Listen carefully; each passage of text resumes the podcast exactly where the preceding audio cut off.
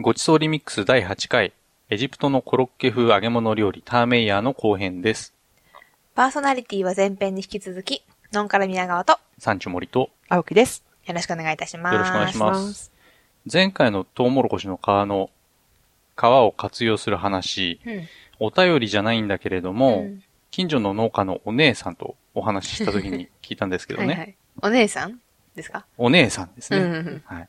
そう言っとかないと、後で何か事件が起きますので、はい。事件は起きないでください。ね、はいお姉さんがおっしゃるのがですね、はいトウモロコシを茹でるときに、皮を最後一枚残して茹でた方が美味しいよって話をしてて、それはその皮の風味を活かした茹で方みたいな。そうそうそう。その方が皮の風味が移ってうまいんだっては言ってらして、あ、やっぱり農家の方とか知ってる人は知ってるんだなと思いましたね。うんはい。で、さて、青木さん。はい前半のお話に出てきた、コプト教、コプト正教会の教会に行ったことがあるんですよね。あ、はい、あります。えー春にニューヨークに行った時に、うんニューヨークの隣の州にニュージャージー州という州があるんですけれども、はい。こちらにあのありますコプト教会の教会を訪れたんですね。で、あの、こちらは古いプロテスタントの教会を改築していまして、周囲はエジプト人街で、エジプト料理屋さんですとか食材店がたくさんありました。うん。取材を申し込むと司祭様が快く引き受けてくださいまして、うんえっ、と、儀式を見学させてくださったりですとか、あと、食べ物の説明を、えっ、と、してくださいました。うんそして、なんと、も自ら料理も作って振る舞ってくださいました。へえ。それはそのお豆使った料理とかですか？うん、そうですね。あの、フールと呼ばれているそ空豆の、えっ、と、煮込み料理があるんですけれども、えっ、と、パンと一緒にいただいてきました。うん、で、これはあの、空豆の缶詰を開けて温めただけなシンプルな料理だったんですけれども、あの、とっても美味しかったです。えっ、と、これは肉断食の期間の料理だそうです。肉だけを食べない断食っていうことですか？うん、そうですね。これは英語でファスティングというんですけれども、うん日本語では物意味というふうに訳されています。えー復活祭前の40日間に肉を、えーと立つということなんですけれども、大体、えーと毎年4月か5月ぐらいに当たります。古いキリスト教では、えー肉を立って体を清らかにするということが行われていたんですが、うん今のカトリックやプロテスタントではもうなくなってしまった習慣なんですね。う。うんんまた次回取材に行く予定はあるんですか？はい。あの、実は7月に京都の木津川というところにうん日本初のコプト教会が誕生したという話を聞きつけまして行ってこようと思ってます。京都にエジプト料理屋さんが増えるんですかね？いや、もううんあるんじゃないの？あ、もうああるんだ。ああ、だからできたんだ。いやーピラミッドがあったとか。実は。ね、まさか実は。うん、ちょっとそれがわからないんですけれども、それなんで傷がにできたかもちょっと謎ですので、うんあの、現地に行って調べてこようと思ってます。うんじゃあ遺跡発掘ということでう、ん楽しみですね。楽しみですね。いやいやいや。番組では皆様からの美味しい話やエピソード、ご意見、ご感想をお待ちしております。番組ウェブサイト tjf.or.jp スラッシュ gr のメールフォームもしくはメールアドレス gr.tjf.or.jp までお送りください。お待ちしております。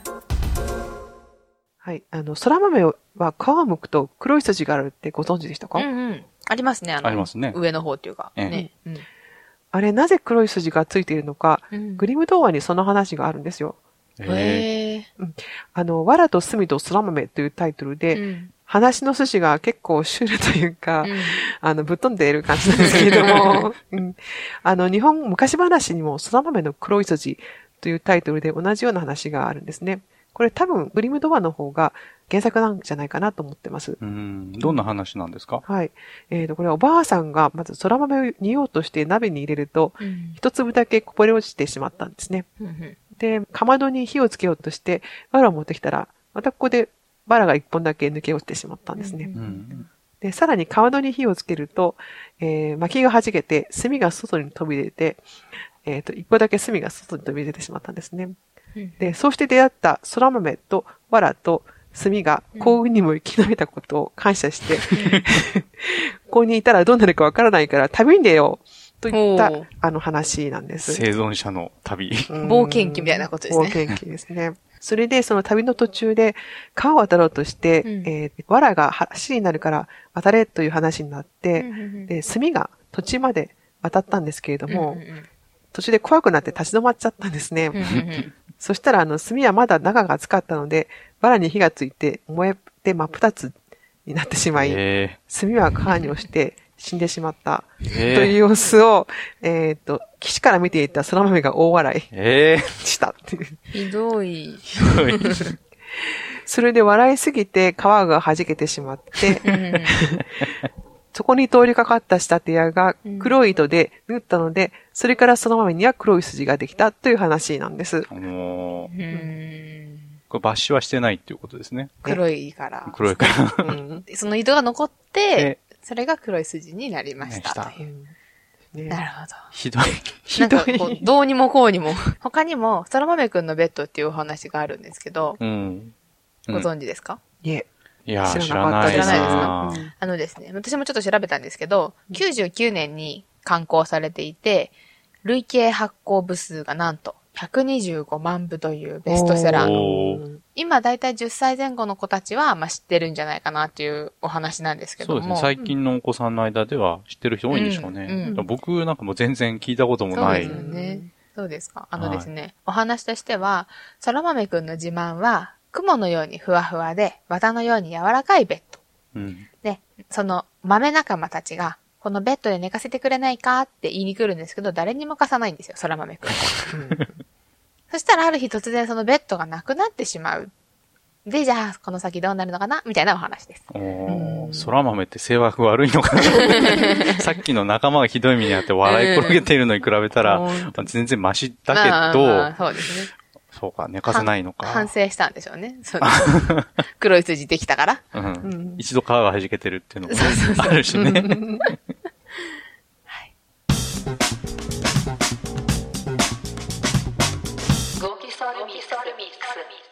今回も愚直に挑戦します。サンチュ森の作ってみてよレポートです。はい。このコーナーは、青木さんのレシピを実際に作った感想をお届けするコーナーです。はい。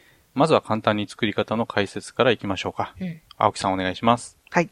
ターメイヤは生のそら豆とコリアンダー、パセリ、ニンニクなどの野菜と小麦粉、ベーキングパウダー、クミン、塩をフードプロセッサーに入れて、うんペースト状にしたものを丸めて揚げたものです。はい。うんそれだけ聞くと、とっても簡単そうなんですが、実際はどうだったんでしょうか？ということで、今回はまず特別レポート。はい。ノンカラ流、じゃん コリアンダーとパセリなしのターメイヤーからご紹介をいただきたいと思います。はい。作りました、今回私。素晴らしい。でもすごい大変でした。しかもですね、ターメイヤと言っておきながら空豆ではないっていう。いやもうこれ僕もなんですけれども、生の空豆が手に入らなくて、うんいや時期的には東京周辺では終わりということなのかなと。うん、みたいですね。うんまあということで、空豆じゃなくて、生の枝豆を代用しました。はい。元のレシピと違うところをまとめると、はい空豆の代わりに枝豆を使っていると。はい。で、コリアンダーとパセリの代わりにほうれん草を使った。はい。あとは、あとはですね、あの、油の処理がちょっと嫌だなと思ったので、やだな。いっぱいだとちょっと嫌だなと思ったので、はい。勝手に、あの、揚げ焼きみたいにして、フライパンにちょこっと、まあ、多めに油をひいて、揚げ焼きにしましうた。ん。で、どうなりました？それがですね、味的には結構いい感じだったんじゃないかなと、おー多分。うん私、本場のを食べたことないので、わかんないんですけど、そのクミンがすごい効いてて、本場感がすごいありました。うんで、油で揚げてはいるんですけど、具材がすごいヘルシーだったので、サクサク食べれる感じで、うん。あんまりこう凝ったものは私作らないんですけど、そんな私でもできたので、なんとか。まあ、トライする価値はあるのかなと思いました。で、あと大変だった点といえば、はい。あのですね、その生の枝豆っていうのがう、ん鞘から取り出すときがすっごい硬くって大変で、うんいつもあの茹でられてるから、ヒュンヒュンって出てくるんですけど、硬くて指がすっごい痛くなっちゃって、あのコツをつかむまではなかなか出てこなかったです。今逆切れ気味のこう視線でと言われて、あのですね、なんだこう、これ、これはなんだみたいな。乗り出しながら。はい。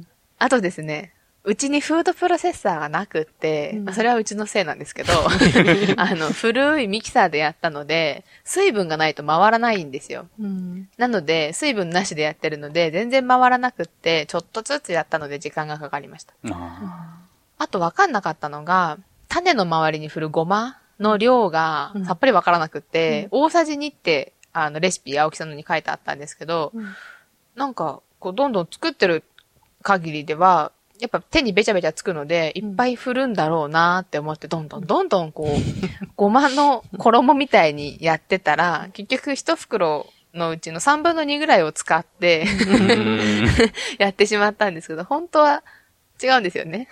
うんこれ中国のごま団子的な。もっと、まぶしてる。あれよりももっごまでまとぶしてる、から種にも埋まってる感じ。そうですね。そんなにうんびっしりではなくて、軽く振る程度で大丈夫です。そうだったんですね。あでも、あれはあれで、好評ではあったんですけど、まあただその油で揚げ焼きにしている時には、周りのごまとか、その種の中の枝豆たちがボロボロ崩れてきてしまって、結局6個ぐらい私大きいやつを作ったんですけど、2つはひっくり返す時にバーってなって、うん原型をとどめず崩壊してしまったので、6個中4個が成功でしたね。それでも4個成功したんだね。しました。形にちゃんと、はい、なりました。僕の方はほぼ全部失敗でええですね。どうしたんですか？いや、種をまど丸めてる時にう、ん。すでに水気が多くて、もうほんと指でつまむとか全然できないほどべちょべちょな感じだったんで、で、で、揚げ、油で揚げたら案の定、バラバラに崩壊すると言って、で、フライパンで揚げ焼きにはしたんですけれども、うんうん。かなり慎重にひっくり返さないと、ボロボロと崩れそうな感じだったんですね。で、なんとか火は通って、で、一応食べられはしたんですけれども、うんうんまあ見て、見た目的にはかなりいけてないものが出来上がってしまったと。はい。そうした時には、油を塗ってオーブンやトースターで火を通して焼くというやり方もできるんですね。これ生の空豆使ってました？いえ、あの、結局乾燥大豆を水に戻して使いました。うん。で、水気が多いとバラバラになるということだったんで、水切りしたり、まあ気を使ってはみたんですけれども、まあフードプロセッサーを回すのに時間、かなり手間取ってしまったんで、時間が経って水が出てきてしまったのかなというのが僕の反省点かなと。うん、そうですね。手早くやるのがコツの一つだと思うんですが、あとは先ほど申した、あの、先ほど申し上げた通り、オーブンやトースターで焼くのが失敗なく作れるコツだと思います。はいまあ今回結構難易度高いんで、はい。やっぱり空豆を使うべきだったんじゃないかなと思いましたね。そうですね。旬のうちに旬の食べ物を使いましょうっていうことですよね。そうですね。ね。そういうことですよね。わかりました。はい。じゃあ作ってみたよっていう方は番組宛てにメールください。はい。失敗作もちゃんとレポートしてウェブサイトに載せてありますので、はい そちらもぜひ見てみてください。料理の詳しいレシピについて知りたい方は番組ウェブサイトをご覧ください djf.or.jp スラッシュ gr もしくはごちそうリミックスで検索してくださいそれではお時間がやってきてしまいました。はいえー次回の料理の予告をお願いします。はい。次回はクロアチアのキノコのサワークリームスープをご紹介します。クロアチア行かれたんでしたっけ、うん。そうなんです、実は。えっ、とう。ん、キノコ巡りの旅に出かけてきまして、うんうん。最近このスープがヘビーローテーションで食べてるんですね。美味しそう、ん実はこのクロアチアにちなんだ食イベントを、あの、この度開催することになりました。えー趣旨は、クロアチアの、えーとグルメスポットとして知られてます、イストラ半島というところがあるんですけれども、えーそこの、えーとお土産で買ってきましたワインとトリュフを使ったお料理をたっぷり召し上がっていただきながら、この魅力を紹介するという趣旨なんです。おー。で、日時は、えー8月23日火曜日夜の7時から9時に三軒茶屋の駅前にありますキャロットタワーというところで開催します。うんで、会費はご一人5000円いただいてということで、詳しくは、あの、efood.jp のウェブサイトに掲載していますんで、ご興味の方はぜひご覧になってください。ワインのテイスティングとうん、トリュフの料理って、あの、うちの前にやった感謝の会で出てきたあの料ああー、そうですね。はい。ああれを さらに、トリュフトリュフ尽くしにした感じで。あ。あれす私たちの時もねだいぶ贅沢なえ感じでしたよね、えだもう、あの、一番真っ先になくなったのが、そのトリュフのソー ソースばっかりみんな取ってて、うん。あーね大好もうありが評でしたねとうございました。ね本日は。はい。おあの、お得だと思いますよ。はいうん。はいうんまあ、次回、うちの方でもクレオチアのキノコの番組やりますので、そうですね。はい。こちらもよろしくお願いしはい、ます。ということで、よろしくお願いいたします。はい。ということで今日は産地森と、のんから宮川と、青木でお送りしました。それではまた次回までごきげんよう。さようさようなら。